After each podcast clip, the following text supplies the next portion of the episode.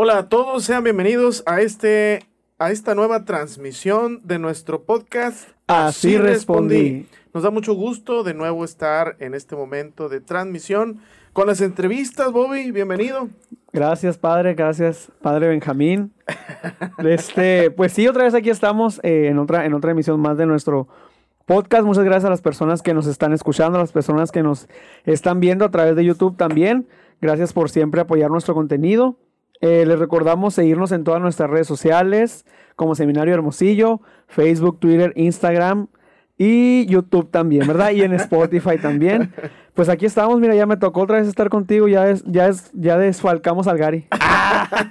Así como te dijo, como le dijiste a él. Ah, no, como te dijo él, que me desfalcaron a mí, aquí estoy otra vez. Bienvenidos a todos, pues, de nuevo a este momento de compartir y conocer a nuestros hermanos sacerdotes. Así que hemos tenido. ¿Cuántos llevamos, Bobby? Este es, si no me equivoco, el séptimo. El séptimo programa. El séptimo programa, ajá, mira. Hemos algo que se vea tan lejano. Exacto. y estamos ah, también estrenando. Me ganaste la palabra. Estamos en este estudio eh, de grabación desde el Seminario Mayor de Hermosillo, un lugar que hemos dispuesto para eso, con incluso ingeniería de audio ya con este bastante preparada, no profesional, profesional, Para compartirles algo de mayor calidad, ¿verdad? Exactamente. Que sabemos que lo que les Ah, lo que les demos les va a gustar, pero, pero queremos que tenga más calidad. Mira, ahí se el invitado. Sí, sí, sí. Ya lo reconocieron. Sí, más o menos, más o menos. Bien, pues eh, nos da mucho Vamos gusto. a presentarlo. Y a ver, Bobby, tú eres el de las presentaciones. Ah, bueno. No, soy de las bienvenidas. Pues bienvenido, digo, no. pues eh, vamos a presentar a, nuestro invitado de hoy. Es un padre, como dijiste en el podcast pasado, ya casi nos aventamos a todo el equipo formado. Exactamente. Él nos faltaba, pero pues ya, ya nos hizo un espacio en su agenda tan apretada. Y ya está aquí con nosotros. Y yo creo que, que pues tú lo conoces mejor que yo. Sí, como Pero, no, no es cierto, no, no es cierto, sí. Sí lo conoces mejor que yo, pero yo también lo conozco mucho. Este, y es el padre Fidel, Fiel Alejandro Munguía Ruiz. ¿Qué tal, padre? ¿Cómo está? Bienvenido aquí a su espacio. Es un gusto estar con ustedes en este espacio. Muchas gracias por la invitación. Es un gusto, la verdad, poder compartir pues parte de mi vida, de mi experiencia sacerdotal. Así es. Yo no te voy a decir padre, te voy a decir Fidel, ¿verdad? Nomás que no me digas otra cosa. no, el padre Fidel y yo eh, somos compañeros desde el 2003. Empezamos juntos la formación. Bendito Dios durante 10 años, ¿no, padre? Estuvimos juntos en la formación antes de nuestra ordenación diaconal y también sacerdotal y que ahora pues, bendito sea Dios, nos toca compartir el mismo ministerio, el mismo trabajo. Pero padre, pues empezamos contigo. ¿Quién es el padre Fidel Alejandro? Yo soy materia dispuesta, ustedes ah, pregúntenme. pues eso es lo primero, ¿quién eres? ¿Quién eres? Excelente, excelente. Eh, me presento, Fidel Alejandro Munguía Ruiz.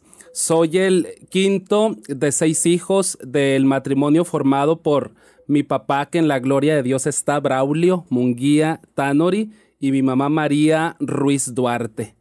Soy el quinto, como bien les dije, de estos seis hermanos que fuimos nacidos todos en la sierra, en Bacanora, eh, un lugar pues muy hermoso, muy bello, muy pintoresco. Desde mis seis años de edad eh, nos trasladamos a vivir a Puerto Libertad. Ahí residí eh, hasta antes del ingreso al seminario. Eh, ¿Qué más pudiera decir? Pues mi hermano mayor Braulio, Pablo César el segundo, somos cinco hombres y solamente una mujer, es la tercera, María Dolores. Lolita. La Loli. La Loli. después Ramón Humberto, un servidor, el quinto, no hay quinto no malo. no siempre aplica la frase. No creo que he roto la regla. Ah, y, el, y el más pequeño, José Carlos. Ah, Digo pequeño, Mejor conocido. Como el Chito. el Chito un abrazo, un maestro. Él es el maestro, el Chito. Es el que se está dando su doctorado, ah, sí, el doc. El doc. Entonces viviste siete años nada más en, en, en Bacanora. O seis. Desde los seis en adelante. Seis, años en Bacanora. O sea, prácticamente tu pueblo digamos que es Puerto Libertad, donde creciste. Pues donde crecí, ¿no? Parte de la identidad. Donde tus amigos, creciste con tu familia.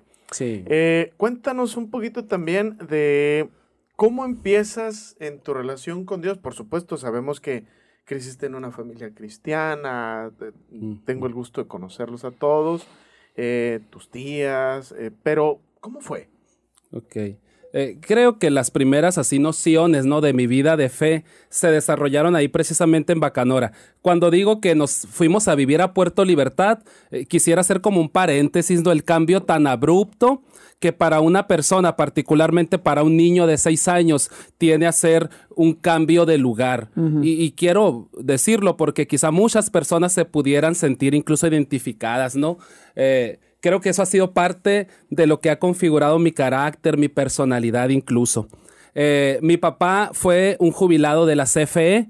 Creo que en el momento pertinente, obviamente nosotros tiempo atrás vivimos como intermitentemente eh, el, proceso de mi papá de su trabajo, ¿no? En Puerto Libertad por periodos, pero como que había esa resistencia, ¿no? Me imagino de parte de los dos, de mi papá, de mi mamá, de, de salir de, de nuestra raíz, nuestro pueblo. Curiosamente ahí en, en, Bacanora, perdón, estaban todos los hermanos de mi mamá cercano a, a Bacanora el novillo, pues toda la familia de mi papá, ¿no? De este, eso fue para mí un dato muy importante en mi historia personal porque fue la presencia de mi mamá y sus hermanas. Nosotros vivíamos en la casa eh, paterna. Sí, los abuelos, perdón, de mi mamá vivíamos en la casa donde vivieron mis abuelos y ahí con otras tías, ¿no? Y, creo yo, y, lo recuerdo perfectamente, que antes de irnos a dormir mi mamá y mi papá, eh, la mayoría de las veces mi mamá porque es la que estaba, ¿no? Mi papá porque trabajaba cada semana, iba y venía de, de Puerto Libertad a, a Bacanora, algo complicado para él. Ya cuando yo tuve la oportunidad de preguntarlo, pues pienso que la mejor decisión que como matrimonio, de las mejores decisiones fue eh, salvaguardar como el núcleo familiar y estar todos juntos, ¿no? de este, y, les digo, me acuerdo que mi mamá ahí nos sentaba en la, en la, en la cama alrededor de ella, eh, un tío adorado, muy amado, mi tío Ramón, que fungió muchas veces como ese rol paterno, ¿no? La cercanía de mi papá era en mucho mi tío Ramón de este, y ahí las primeras nociones que recuerdo de la oración, del canto, eh, del canto católico, ¿no? Era a través de mi mamá, de mis tías, y curiosamente eso lo fui como atesorando. No era una experiencia como que muy ajena decir al catecismo, eh, ir a, la misa, porque íbamos todos, curiosamente íbamos todos y visitábamos ahí el templo, ¿no? ¿Ahí en Bacanora había sacerdote local? Eh, en Bacanora la parroquia es, es Zaguaripa, que es como un ah. lugar más grande, y los sacerdotes que estaban en Zaguaripa atendían toda esa región que es el este del estado de Sonora. ¿no? De Bacanora, San, eh, Bacanora, eh, no, Bacanora, Zaguaripa, Aribechi, Valle Tacupé, todas esas cosas que... que quizá muchos de ustedes han escuchado. Y en tu traslado de toda tu familia y todo, llegas a un lugar donde ahí sí había sacerdote, ¿no? Sí, claro, claro, claro. De este, y creo que también eh, no quisiera decir que fue como un refugio, pero sí fue una garantía eh, nuestra fe. Eh, creo que en el cambio de un lugar a otro, yo, yo enfrenté como el inicio de una enfermedad, el asma. Quizá muchos la conozcan, ¿no? Bueno, es, ahí se desarrolló. Yo lo atribuíamos porque se atendió o me atendió mis papás, eh, muy inmediatamente se presentaban los síntomas, ¿no? Pues con especialistas, alergólogos, que poniéndome vacunas, que las pruebas de la alergia, pues lo relacionábamos curiosamente mucho con el tema de, del cambio de clima, ¿no? Y, fue así traumático. yo lo pudiera decir. Con el traslado. Sí, yo lo pudiera decir que un poco hasta traumática eh, la situación del cambio, porque pues de la tranquilidad de la sierra, en el rancho de, de que era de los abuelos cuando íbamos, que montar a caballo, cuidar vacas, ese era nuestro gozo. Obviamente a esos años, a los seis, eh, recuerdo la experiencia del kinder, el primer año de la primaria, en el primer año de la primaria es cuando nos eh, trasladamos a Puerto Libertad y era muy, muy de este, pues la referencia donde todo cercano, los amigos, te vas al, al arroyo, al río, eh, etcétera, y, y esa era como nuestro hábito, ¿no? Nuestro hábito de, niños, jugar, convivir con los otros y ya no tener eso y no tener al tío que amas mucho y, y, ver lo que nos despedimos de él. Obviamente nunca dejamos eh, de ir, siempre íbamos, todos los periodos vacacionales. Yo recuerdo los, las mochilotas de los seis hijos y de los papás, unas maletas que parecía que íbamos de viaje, no sé a qué lugar, Europa, ¿no? las, bolsas, de, pan bien buenas de, de, este, y llenas de ropa, si era el invierno, De este, pues que todos llevaban su chamarra, todo lo que ocupábamos, ¿no? Pero no nos perdíamos vacaciones, era nuestra añoranza. Yo pudiera decir que los meses después de que llegamos a Puerto Libertad era eh, la crisis más grande en la que yo eh, me percibí mis primeros 10 años de la vida, porque era llorar, era resistirme ir a la escuela. Fue complicado, fue difícil. La añoranza, ¿no? Sí, la raíz, ¿no? Que extrañas la raíz. Y en el, mismo, en el mismo proceso de adaptación, pues obviamente en todos los ambientes, ¿no? Sea, la escuela nueva, todo eso, la familia, el lugar, amigos, la casa. Ahí también, eh, en respecto a la iglesia, como es el padre ahorita, Padre Benjamín, pues ahí en, en, Puerto Libertad sí había parroquia, ¿verdad? Sí, el sacerdote Ah, bueno, cuasi parroquia, el sacerdote ahí también siempre.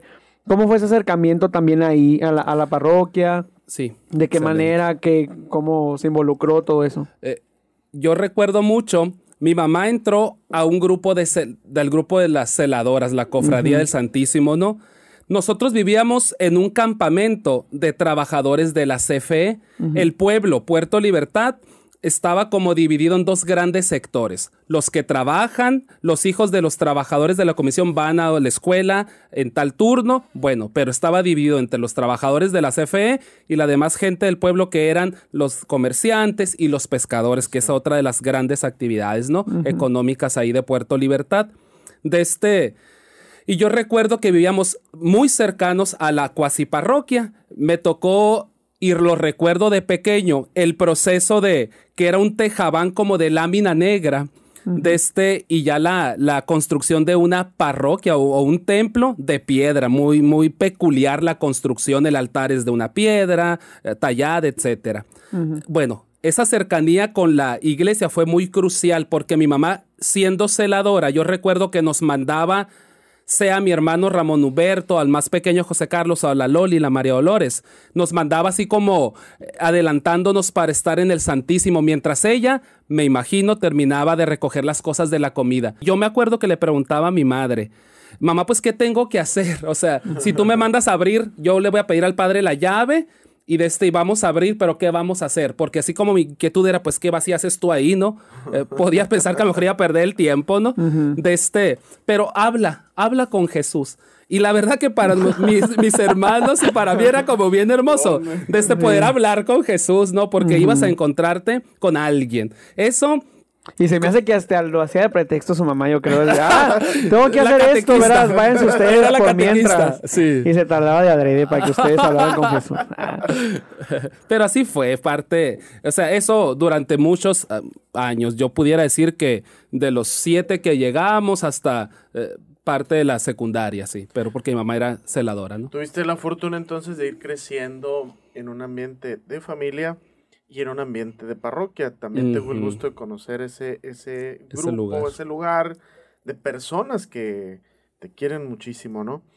Eh, ¿Qué sacerdotes eran los que estaban, que te acuerdes? Sí, el, primero, eh, desde la, cronología de mis años, el padre Antonio García, que, que, le mando un abrazo porque sigue siendo el mismo, el mismo padre Toño que conocí en Puerto Libertad, que es el que sigo viendo en la casa sacerdotal, en Lourdes, o sea, en su aspecto, en su jovialidad, en su energía. Ese sacerdote eh, eh, vivía con él una misionera Martina, así me acuerdo que nos topamos cuando entramos al introductorio, no me dejarás mentir, eh, Benjamín, de la, de la camioneta que tenía el padre Víctor Hugo. Esa camioneta, que era una suburban, de este, estaba en Puerto Libertad. Entonces yo me, la verdad que me dio mucho gozo cuando vi esa camioneta en el introductorio. Es la misma, porque el padre Toño se la dio al padre Víctor Hugo, ¿no? se la regaló. Exacto. ¿Y eh. después quién vino?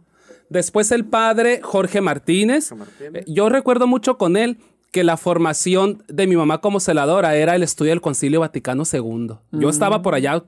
Con padre Jorge. Sexto de primaria y parte de la secundaria y mi mamá muy entusiasmada estudiando el Concilio Vaticano II. De hecho, el Concilio Vaticano II con el que yo ingresé al seminario es el que usó mi mamá. Lo tenía hasta subrayado, o sea, era una maravilla. No, o sea, pues ya todas las tareas. ah, ya todo bien subrayado. Esa materia no la reprobé. sí, eso, eso fue. Del padre, del padre Jorge el padre Ponce. El padre Ponce es mi padrino, dicho sea de paso, ¿no? De la ordenación, junto con el padre Víctor Hugo. Eh, a él me tocó en el periodo secundaria preparatoria. Y yo quisiera decir que él fue, eh, pues, como el testimonio que despertó mi inquietud por preguntarme, eh, para qué Dios me había creado, ¿no? Así, así, para qué tú me creaste. Y yo pudiera decir qué cosas veía del Padre, de este, pero sí el testimonio de alguien que, que, pasaba largas horas frente a Jesús. Y me remitía obviamente a mi experiencia de la niñez. Y eso me cautivaba. Yo recuerdo que nos compartías en el instructor que tú querías ser maestro. Que querías ser maestro. Y, bueno, quería hacer varias cosas, ¿verdad? Pero una Astronauta. de ellas... Sí, era, como ser maestro. Eh, Fidel, ¿por qué entrar al seminario? ¿Cómo fue esa experiencia?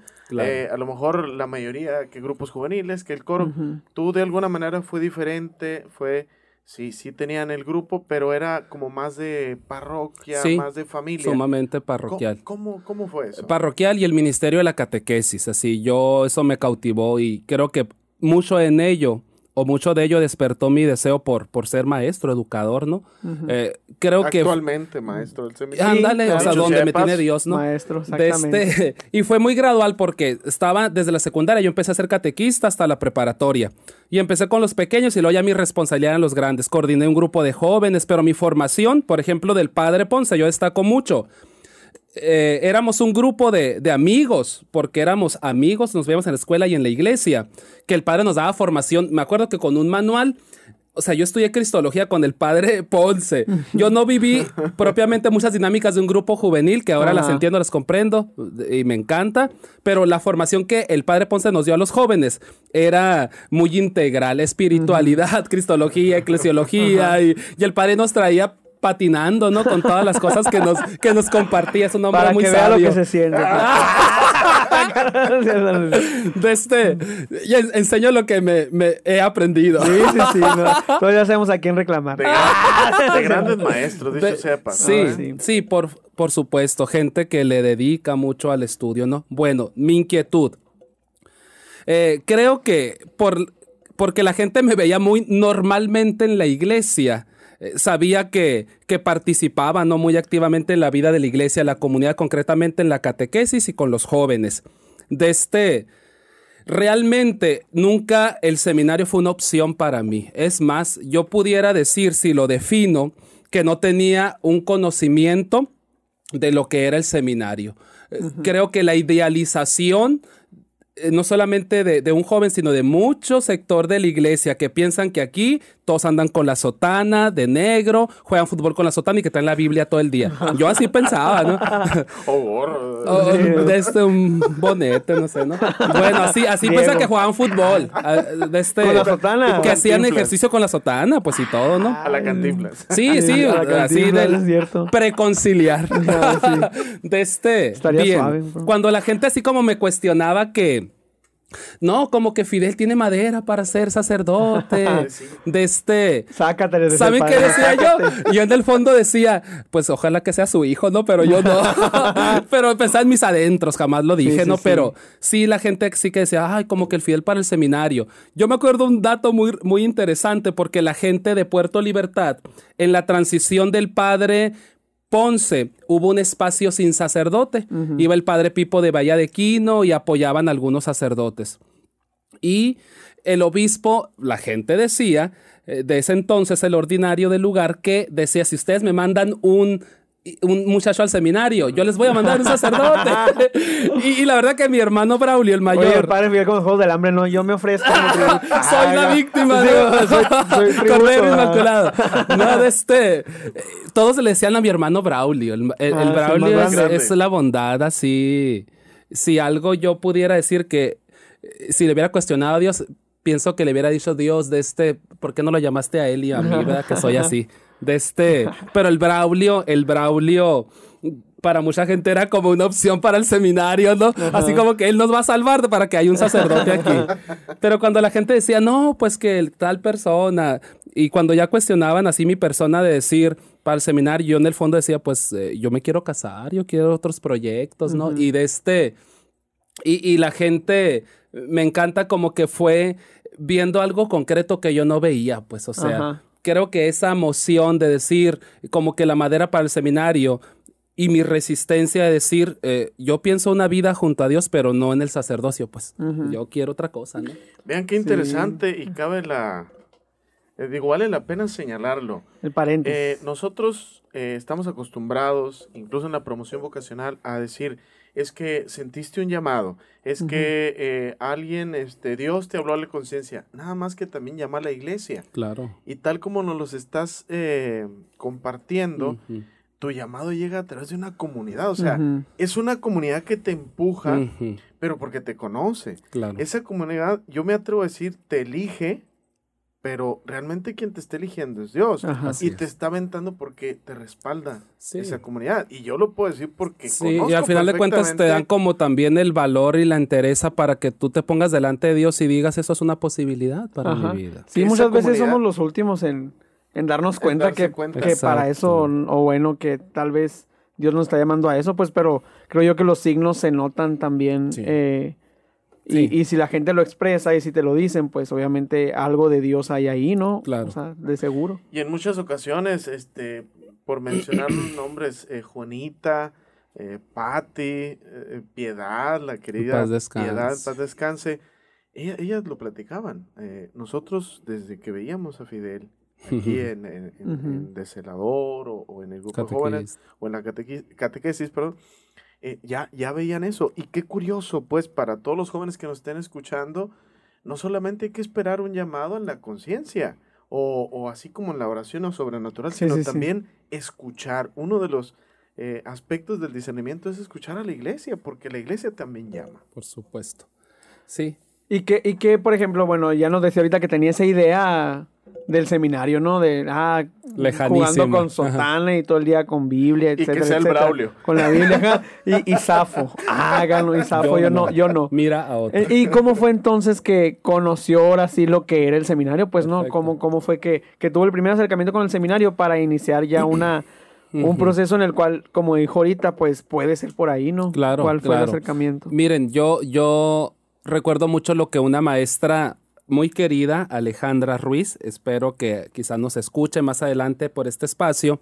Eh, la Alejandra Ruiz, eh, esta querida amiga, mm, me decía Fidel, cuando yo le compartí maestra, pues como que tengo la inquietud, ¿no? Por el seminario, era la prepa, o sea, lo otro era nada, secundaria y, y, los primeros años de la prepa era yo mi vida, sí la quiero junto a Dios, yo quiero ser maestro, es más, mi deseo era fundar una escuela, eh, así, una, una escuela accesible para la gente que no tuviera acceso, porque a mí me marcó muchísimo en mi historia personal que también intuyo la, la, la perspicacia de una mamá de fe, de una madre de fe. Mi mamá a tres de mis hermanos nos puso en la en el turno de la tarde, en el turno de la tarde en la primaria, en Puerto Libertad iban los hijos de los pescadores. ¿Qué implicaba eso para, para nosotros que eh, tenis, chamarra teníamos en el invierno crudo de un desierto como es Puerto Libertad y, y, aire acondicionado todo el día, ¿no? En tu casa porque tu papá trabaja en la comisión federal. Bueno, mi mamá que nos pone en la tarde a mis hermanos, que éramos tres, eh, pienso que eso despertó mucho mi sensibilidad. Yo me acuerdo que llegaba muy confrontado porque veía a mis amiguitos, a mis compañeritos con sandalias esas del mar. Iban así a la escuela, obviamente con olor así de que acaban de llegar de, la pesca o de ir a de churupar, que era filetear el pescado, sus cuadernos forrados con las bolsas del mandado. Y, y yo me acuerdo que le decía a mi madre, de este, eh, no tiene, pues no tiene zapatos o no tiene chamarra en el invierno, pues si tú tienes ahí, si abres el closet, ahí, ahí vas a encontrar, tú tienes y tú le das. O sea, si tú quieres, le puedes dar. Entonces, como esa sensibilidad, creo que fue muy clave, porque otra de las cosas que recuerdo también mucho de mi papá, que, que sé que está con Dios, es que en Puerto Libertad la gente trabaja por periodos, los pescadores. Aproximadamente yo me acuerdo que tenía compañeros con los que yo estaba seis meses en la escuela y cuatro meses no. O sea, cada seis meses ellos volvían, ¿no? Pero ya en otro grupo académico, cuando yo avanzaba también. O sea, no los veía ciertos meses. Y me acuerdo que mi papá, que eh, pues el Benja lo conoció, un hombre así de un corazón de oro, misericordioso, de este, sentaba e invitaba a mucha gente a la casa que eran pescadores. ¿Y saben qué hacía mi papá? Que decía, son tus tíos nosotros, una familia que tenía toda su el resto de su familia en Bacanora, distantes a muchos kilómetros, y que llegara una persona desconocida, que mi papá lo hacía no anónimo, sino con un rostro concreto, con una proximidad, con un amor cálido de una familia, pues nos abalanzábamos contra nuestros nuevos tíos, ¿no? Era nuestra nueva familia que teníamos el deseo de seguir haciendo, pues como lo teníamos en, Bacanora, en la sierra, ¿no? Y, esas cosas yo las eh, atesoro mucho porque cuando tengo la oportunidad de compartir mi testimonio, pienso que si algo pudiera definir mi manera de ser, es esas cosas concretas que las vi. Y no las vi una vez, las vi muchas veces. Mi papá y mi mamá eran como quien ve la necesidad y quien la atiende, ¿no? Mi papá era de decir, va a venir tal persona y mi mamá era la que hacía la comida para los invitados, pero eran nuestra familia, o sea, nunca fue un invitado especial. Alguien al que mi papá nos hizo sentir es tuyo también, tú lo cuidas, ¿no? Entonces, eso de los compañeritos de la escuela. Cuando yo estoy en la preparatoria, curiosamente en el último año, eh, la verdad que se acelera muchísimo, entiendo mucho a los jóvenes en las indecisiones, digo, cuando están en la etapa de la preparatoria.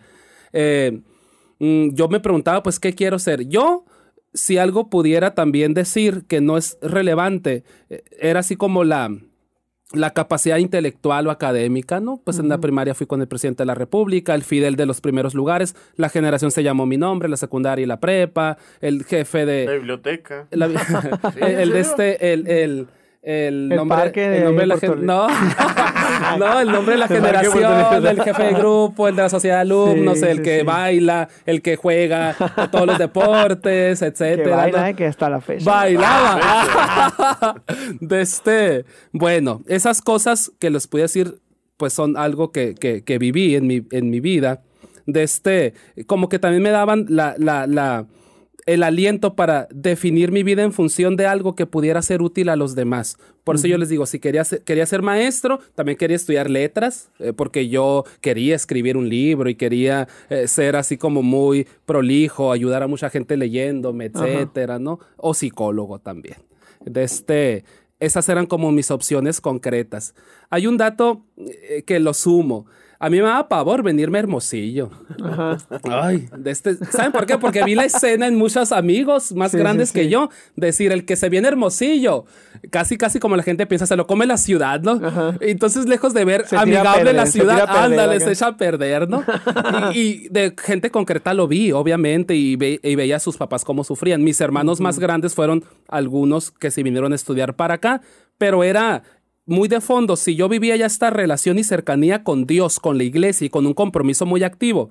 Yo recuerdo que fuimos organizadores de la primera misión parroquial y mi, mi, de este, mi, mi convicción era el Fidel que vaya al sector más alejado de la parroquia. Y, y un grupo de personas, pero nosotros elegimos incluso colonias que son de reciente creación ahí en Puerto Libertad. Nada de que ir a lo cómodo. Vamos a irnos los sábados a misiones. El padre Ponce nos daba las instrucciones, nos capacitaba y fue hermoso eso, ¿no? Para la parroquia, un himno parroquial de la misión, cosas así. A ver, cántalo. este, sabes que no me acuerdo mucho de la letra, pero ah. evocaba muchas partes de Puerto Libertad. ¿no? Ah, no, no los puedo cantar, se los puedo narrar. de este bueno, eso me aterraba. Si yo me venía a la ciudad, yo le pedía mucho a Dios que, que pudiera madurar mi relación con Él. Pues me daba pavor como decir, ¿de qué ha servido todo lo que has vivido? Si muchos cuadros, escenas se repiten en muchos de tus amigos más grandes, ¿no? Ese era mi miedo. Curiosamente, ese año yo cuando iba a la preparatoria, era una preparatoria particular por cooperación de los trabajadores de la comisión y los maestros, escuela incorporada, pero particular, pues, eh, de, ahí de la CFE, que ellos eran un patronato. De este, yo pasaba todos los días a la escuela que iba en la tarde, en la preparatoria, pero antes de ir a la, a la escuela, yo llegaba a la parroquia. Yo les pudiera decir que todo ese último año que pasé de este a la, a la parroquia, el padre Ponce estaba y tenía un libro que es la liturgia de las horas. Cuando entré al seminario dije, pues eso es lo que el padre rezaba todas las tardes, ¿no? Lo veía que cerraba los ojos, o sea, lo veía muchas veces con los ojos cerrados. Para mí era, hola señora, que está, gracias por este día, te encomiendo si voy a hacer un examen, pues el examen, pero era a veces muy fugaz mi visita, pero yo veía que el padre estaba siempre que yo iba. Eh, de fondo pensaba que a lo mejor se ponía a la hora que sabía que yo pasaba. ¿no? Para motivarte. Sí, de este, pero eso indudablemente me cautivaba. Como alguien lo podía ver con un rostro tan sereno, tan en paz, tan en él, tan en el Señor y con esa paz y tranquilidad que evocaba. A veces ni lo podía ni saludar porque el padre yo lo veía con los ojos cerrados, ¿no? Solamente de este me iba. El padre Ponce, les digo, fue muy crucial en mi proceso vocacional porque eh, él te agarraba de aquí, de, del, no sé, de esta parte. Trapecio. Del trapecio. y te apretaba y te, esos que te doblas del dolor.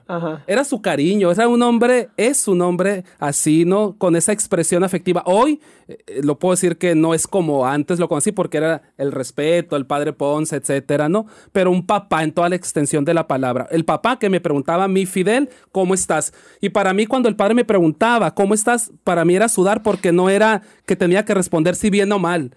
El ¿cómo estás del padre Poncera? ¿Dónde está tu vida, Fidel? O sea, ¿qué estás haciendo, no? Ay, Dios mío, mi vida. O sea, yo temía cuando daba ronda el padre Ponce con todos y a mí me, me preguntaba eso, ¿no?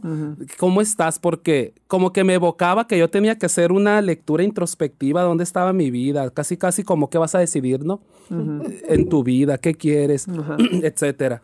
Y de este, lo comparto esto porque en el último año de la preparatoria que uno define qué quiere, ¿no? Para mí fue muy crucial darme cuenta que yo quería eh, estar con Jesús. Sí, si yo le pedí a Dios que si toda mi vida académica había sido muy buena, que Él me permitiera de 25 espacios que había en la normal ser uno de los seleccionados y, la verdad que me esforcé muchísimo por estudiar, por, por eh, contestar la guía y todo lo que se necesita, ¿no? De este, mm, eso, eso me ayudó mucho a resolver, ¿no? Que podía yo también dedicar mi vida a algo que así como veía al padre le hacía feliz y pleno y le daba esa serenidad o estabilidad de vida, por decir, o equilibrio, que también yo podía hacer algo que podía vivir. No era obviamente en el último año de la prepa, sino hasta que ese verano previo a, a ingresar a las universidades o hacer los exámenes, pues se me invita al preseminario, ¿no? Porque también no era como lo es ahora, que un proceso, que vives, etc. ¿Quién lo invita? ¿Quién lo invita? Cristóbal Fons. sí, de hecho, le, es de Chile. con él compuse Pasar Mal. Cristóbal, pero no Colón. De este seminarista Cristóbal. De este, y, y, fue buen amigo en la formación. Él no termina el proceso, obviamente ya es un, ya es un padre de familia. Mm, él me invita. me invita en el verano. Eh, que ya ves que antes, ya ves que antes era, iban a hacer los promoción los seminaristas, porque la última semana de julio era el eh, preseminario, ¿no? Eh, y hacían, hacían trabajo previo, ¿no? Tres semanas de promoción, pues un fin de semana fueron a Puerto, y el padre Ponce me lo remitió como, ahí está él, ahí está él, invítalo. él vaya. Hay un desbalagado. hay, hay, alguien que no sabe qué hacer con su vida, ¿no? y de este, y, y el Cristóbal se acerca, me hace la invitación, y curiosamente de fondo, para mí fue como la respuesta a decir, ay Dios, gracias, porque mira, esto va a ser la oportunidad para que yo no me olvide de ti cuando sea un maestro y entre a la universidad. O sea, si yo tenía miedo de separarme o de, o de repetir los patrones que muchos de mis amigos repetían, eh, así como una vida, pues no quisiera decir desordenada, pero sí a veces... Eh, eh, lejos de Dios. Sí, alejada de Dios. Así. Pues corría el año del 2003 de ese 2003. de ese preseminario, fuimos alrededor de unos 40 los fuimos a ese preseminario. Finalmente ingresamos 18 eh, y hemos compartido toda esta aventura de la formación Fidel en, en el seminario. Dos grandes momentos para sintetizar la etapa de la formación Fidel dos grandes momentos que quisieras compartirnos del seminario. Del seminario. Eh, deportivos, académicos. Sí, que lo haya marcado, lo que sea. Porque yo puedo sacar una anécdota tuya, pero bueno, dependiendo de lo que cuentes, vamos a platicarle. Sí, mejor empezamos de allá. no, son innumerables. De este. ¿Qué Nos vemos el siguiente capítulo. Ah, sí, necesitamos otro. no sé cómo vamos de. A propósito, no sé cómo vamos de tiempo. No, usted vaya, ¿eh? no pasa nada. La gente se entretiene. de este. Momentos agradables. Mm, no, no se me viene así uno concreto. La verdad que me, me agarraron en curva. ¿O qué fue para usted la formación? Así, si la ah, pudiera sintetizar, los nueve años del seminario, pues ¿Qué fue para mí? Definir? Uno, convencerme de la necesidad de caminar con otros el seminario me enseñó, si yo tengo una familia con esas características que han ustedes ido descubriendo o he entredicho yo, eh, el seminario confirmó como ese sentido para mí, de ser una familia. Eh, yo, yo pudiera decir que en el seminario me sentí muy amado por todos. No quiero decir que no tuve conflictos, pero sí fui una persona que se sintió muy querido y quise y quiero mucho con todos aquellos que conviví. Eso atesoro. Para toda la gente que nos escucha y los seminaristas, ustedes saben los premios más. Ajá. El más tienditas, el más lavadoras, el más a las personas que nos escuchan son premios así como internos, ¿no? Sí, sí, sí. De ciertas actividades. El padre Fidel, en todos los años que lo conocí, fue el más amigo, el más espiritual, el más estudioso y el más servicial. Todos. Siempre los ganó. Siempre los ganó. Yo me ganaba más tienditas, ¿no? Pero el padre Fidel sí, siempre se, ganaba eso. Eh, recuerdo mucho una anécdota, padre Fidel, chusca. Okay. Qué bueno que lo dices porque esas las tengo bloqueadas. Ah, ya lo trabajó con la ira. Ah, sí. Ah, Oye, me revives la herida. eh, cabe señalar que en el seminario, pues somos puros hombres y a veces, pues nos divertimos, hacemos carnes asadas, música. convivencia. Platícanos, platícanos, Padre Fidel aquella experiencia de cuando los agarraron bailando en tu cuarto. El padre rector, chusco. Teníamos un estudio armado como este, la verdad. ¿Y qué más? No, de este. Eh, para mí las cocineras, les mando abrazos también, eran nuestras maestras de baile. O sea, todo estuvo aderezado por esa, por esa enseñanza de las, de las cocineras, de las muchachas o sea, los sábados aquí en el seminario era parecían que sacaban la bocina pública, ¿no? Era la, la plaza pública, el kiosco, todos bailando. La cocina era el kiosco, nos ah, íbamos a bailar y, la verdad que eh, las bailábamos a gusto, ¿no? Con ellas. De este, pues nosotros, un grupo de personas, a todos les mando abrazos, de este, era un, eh, en periodo de exámenes. Casi todos sacerdotes, ¿eh? Pues Casi todos sacerdotes. De este periodo de exámenes, no, pues, unos tenían que hacer trabajos. Yo ya estaba desocupado a muy temprana etapa de mis exámenes de trabajos, los hice antes. y, era nos reunimos para papitear, era la, frase. vamos a papitear, vamos a comer papitas, ¿no? Ándale, mira. Y nos íbamos. Eh, Baratísimo. y nos, nos íbamos rotando la sede. Ajá. En esa ocasión, el DJ. Oye, como. Un amigo padre. Como en diciembre la Virgen Peregrina, pero aquí las papitas. Ándale, papitas. era el centro. De este, no, y a veces conocía bien, había hasta un pastel Dairy Queen, pastel de nieve. Esa era la onda, ¿no? No, no, no, sí. Este, pero lo curioso es que éramos personas consideradas así como serias y también responsables, ¿no? Pues optamos por poner música. el, DJ. mundo, nerds. el DJ de este. el DJ obviamente con su lista de reproducción preseleccionada, eh, puso música que incitaba a bailar. Era claro. esa que se te mueve el pie solo, ¿no? no me pasa, no quiero bailar, no quiero bailar, desde que terminas bailando, ¿no? Sí, sí, sí. De este, y era divertirnos, la verdad. Eh, nada que pudiera hacer entrever otra cosa que era un tipo de fiesta. Era reírnos hasta uno del otro, ¿no? Pasar, el rato. Claro. Y esa vez, uno de, mis hermanos, eh, hoy sacerdote, de este, me, tenía yo muchas llamadas de él. Porque lo curioso es que en un espacio muy pequeño habíamos como ocho personas bailando. De este, él me marcó muchas veces porque decía que andaba uno de los formadores eh, escuchando esa voz, porque él tenía visitas, atendía a unas personas y escuchaba esa música y todos gritando, pues, o sea, estábamos gritando ahí. Ajá. ¿Y eh, qué tiene? ¿Y qué tiene? Este, y cuando yo me percaté esas llamadas, pues voy a bajar la música, pero ya estaban tocando a la puerta. No como el apocalipsis, ¿no? Estaban tocando a la puerta.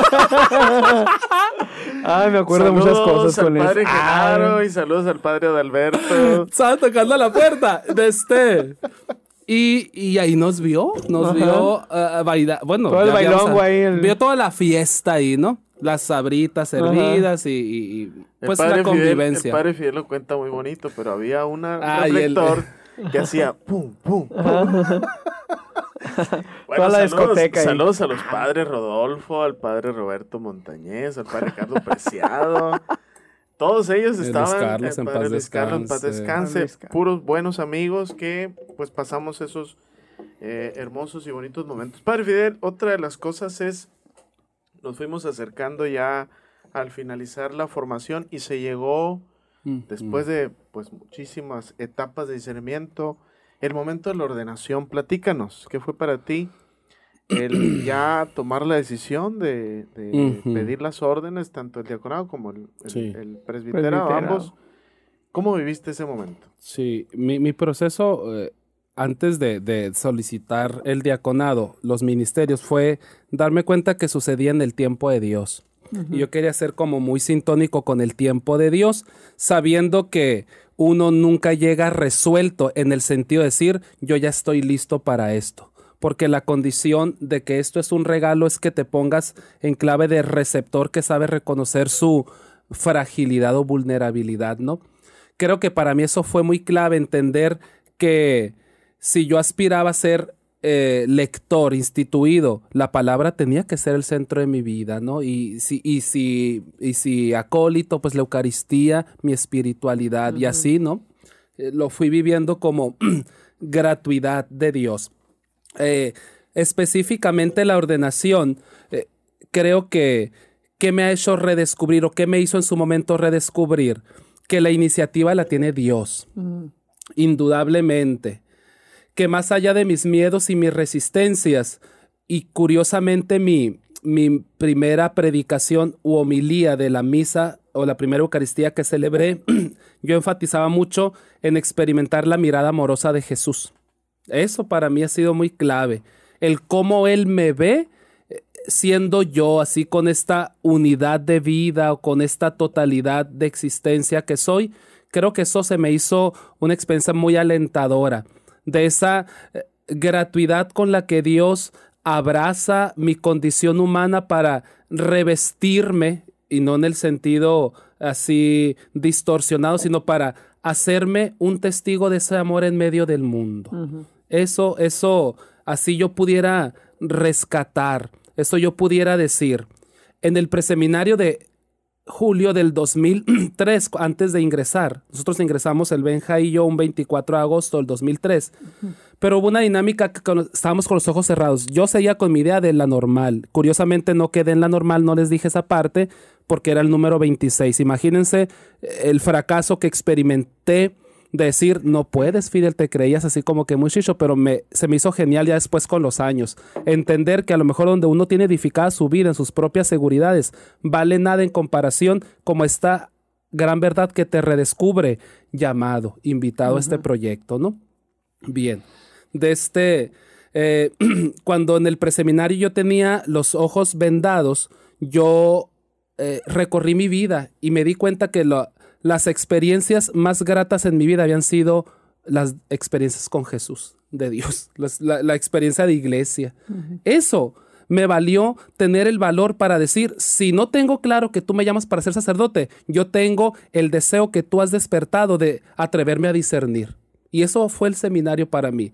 Yo puedo decir que yo no conozco hasta el momento eh, la, la experiencia de la monotonía yo, aunque hice nueve años lo mismo en esta casa, donde hoy estoy de vuelta como formador, ningún día fue igual, aunque hice lo mismo. Creo que esa, esa sensación de, de, de saberme invitado por Jesús también hacía como mis días y lo sigue haciendo eh, nuevos en Él, como con ese amor que renueva por lo que yo puedo llegar a decirle sí a Él siempre, ¿no? De este, el preseminario en esa actividad terminé conducido por un seminarista con los ojos vendados, pero llego y estaba el Santísimo expuesto. ¿Y saben cuál fuera la frase que decía? Vale la pena ser sacerdote. Es mi primera predicación, el vale la pena ser sacerdote. Porque cuando yo eh, en el temor, en el temblor de ya verte como en la instancia de ser ordenado, pues obviamente se acrecienta tu pequeñez. No puede decir uno que, que aquí ya llegó resuelto. Lo que más es evidente es tu miedo que es pequeñez, pero que Da paso a la verdadera confianza. Señor, si tú me has llamado, es porque me has sostenido durante estos nueve o diez años en la formación y tú has hecho posible que mi sí pueda revestir el carácter de totalidad. Yo te digo sí con todo lo que yo soy, con todo, con todo lo que va a implicar decirte sí a lo largo de mi vida, ¿no? Creo que eso, creo que está muy, muy presente previo a la ordenación, que fue un momento de gozo. Yo una noche antes de ser ordenado decía que si mi ministerio no iba a ser para servir a la iglesia, que no despertara, ¿no? Ese atrevimiento por la confianza, la cercanía con Él. Y, lo sigo así como ratificando, Señor, si esto no es tuyo, no me pidas, ¿no? Llévame donde tú quieres que esté. ¿Qué días exactamente son su ordenación diaconal y la... Nos ordenamos en 2014, eh, 2013 diáconos, diciembre. 2 de diciembre. 2 de diciembre y 19 de marzo del 14 eh, presbíteros. Sí. Mi primera Eucaristía fue el 24 de, marzo. en, Puerto, Libertad. Que lo, dicho sea paso, lo recibieron en, con... Bombo y este, platillo. Nombre, en una bombera y todo eso. Padre Fidel, has estado en la parroquia eh, de la Sagrada Familia en Nogales, cuando era la, la, diócesis entera. Eh, después en eh, Madre del Redentor tres meses. después te fuiste a Padre Nuestro y finalmente al seminario. ¿Qué ha sido para ti el regreso a la casa ahora como sacerdote, sirviendo a, a la iglesia desde la formación de los futuros sacerdotes. Eh, indudablemente que llegas con una visión renovada de vida, de fe. Digo, eh, aprendiendo que el ministerio eh, sacerdotal se desarrolló durante un proceso formativo durante nueve años, yo pudiera decir que las bases sólidas fueron las que en la formación viví para vivir un estilo concreto de sacerdote, ¿no? De este, ¿qué fue regresar a la casa? Reivindicar eso que les decía, la necesidad de la familiaridad. Eso creo que lo tengo muy, muy claro.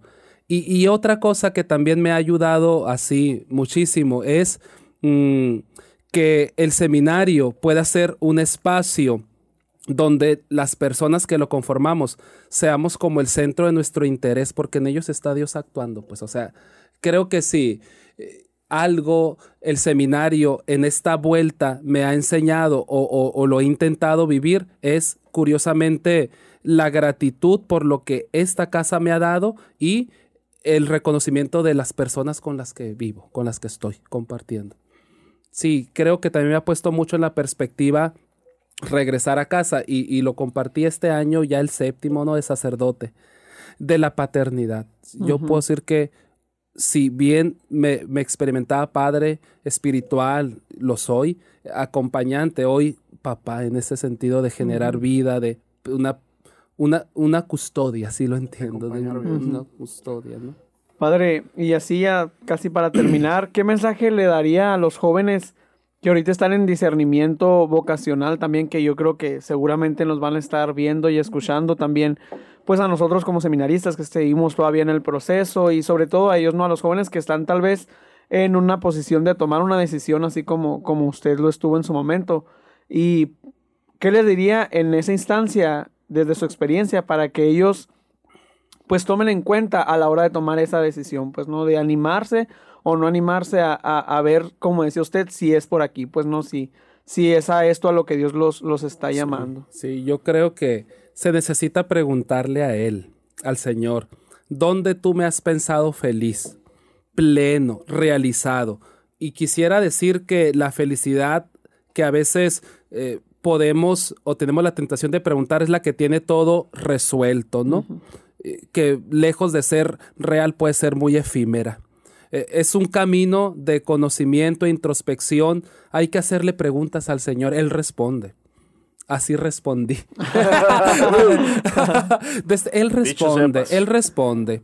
Yo siento que no podemos tener la certeza de dónde si no hay una, una intimidad con el Señor. A las personas nos encanta sabernos amados, pues el amor que va a sustentar cualquier decisión es el Señor, por ese primer amor o eterno amor que nos tiene y que es posible se puedan sustentar los otros. Eh, afectos que nosotros vamos teniendo con los amigos, con el pueblo de Dios. Pero si yo, ¿qué recomiendo, queridos jóvenes que nos escuchan? Háganle preguntas a Jesús. Él va a responder. No es una vez, es muchas veces. Y también otra cosa, eh, siento que es muy, muy importante tener la actitud de leer nuestra vida junto a Jesús. No es una vida, incluso si puedes pasar o has pasado eventos, acontecimientos dolorosos, aún eso es un momento donde Dios se te revela. O sea, no hay vidas perfectas de aquellos que somos llamados, unas más, eh, no sé, más sugerentes a tus necesidades, a tus inquietudes, pero no hay vidas que llegamos resueltos a decirle sí al Señor, sino aprendemos a hacer una lectura de las ocasiones y momentos en los que Él ha estado. Date cuenta que quizá Él es el que te ha dado la felicidad que necesitas, la que no se extinguió, eh, como si fuera un abrir y cerrar de ojos. Te la ha dado perennemente. Pues sin duda, excelente mensaje para estos estas fechas 22 jóvenes de, que se encuentran en discernimiento vocacional. Muchachos, ahí está el mensaje del Padre Fidel. Fidel, muchas gracias por acompañarnos en este espacio del seminario. Gracias por abrirnos tu corazón, compartirnos tu vida, tu familia, tus sueños, tu visión de la formación, cómo te sientes hoy como sacerdote. Bobby, ¿Terminamos? Pues listo, ya, mira. ¿Cómo ves? Ya terminamos el, séptimo capítulo y, y, pues de esta manera tan, tan grata, ¿no? Con el padre Fidel, que, que, pues nos compartió, como decías, toda su historia, que yo sé que va a ser algo que, que va a mover mucho a, a, muchas personas, sobre todo a muchos jóvenes que, que están en esas instancias, pues, ¿no? Como decíamos ahorita, de tomar una decisión, o jóvenes que tal vez ni siquiera se han preguntado, pero que, que a través de esto podemos ver que de una vida normal como la que todos vivimos, pues pueden hacer la vocación, ¿no? La vocación sacerdotal. Y pues me sumo, Padre, al agradecimiento. Ah, muchas gracias, Por, habernos compartido todo eso y por su disposición, ¿verdad?, de, estar aquí con nosotros. Pues síganos en nuestras redes sociales, Facebook, Instagram, Twitter, YouTube, Spotify, ahí para, para, que, para que sigan eh, compartiendo todo nuestro contenido, para que sigan conociendo más al seminario. Exactamente, en este eh, podcast del seminario Así, respondí. Gracias. Gracias. Gracias.